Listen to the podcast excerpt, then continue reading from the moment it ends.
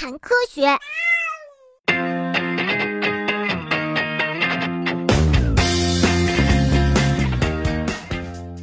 昆虫们有的时候是朋友，有的时候又是敌人。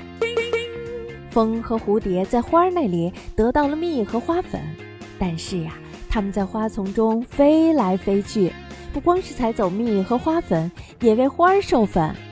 只有把雌蕊的花粉移到雄蕊的顶部，植物呀才能受精。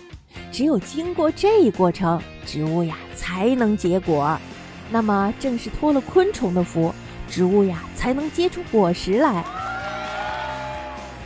嘤嘤嘤嘤嘤，嘤嘤嘤嘤嘤，吃花蜜喽！哎呀，他不知道，其实他已经把我的花粉也带走了，嘿嘿。而昆虫又在植物那里得到了食物，像这样通过互相帮助来生存的关系，就是一种互利共存的关系。蚜虫和蚂蚁，蚂蚁和灰蝶科也是共存关系。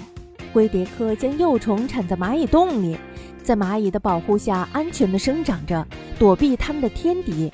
而蚂蚁呢，则靠舔食灰蝶科幼虫皮肤上分泌出来的和尾巴上的排泄物为食。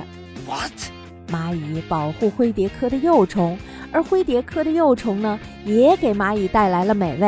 呵呵，好痒啊！哎呦呦呦呦！咦，蚂蚁大哥，你倒是轻点儿啊！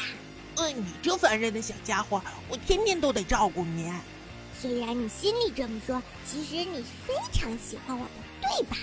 呃，和互利共存的关系不一样，只有一方有益的关系叫做寄生关系。滚开！寄生昆虫在其他昆虫的幼虫体内产卵，幼虫身体里孵化出来的小寄生虫吃掉幼虫体内的内脏而成长。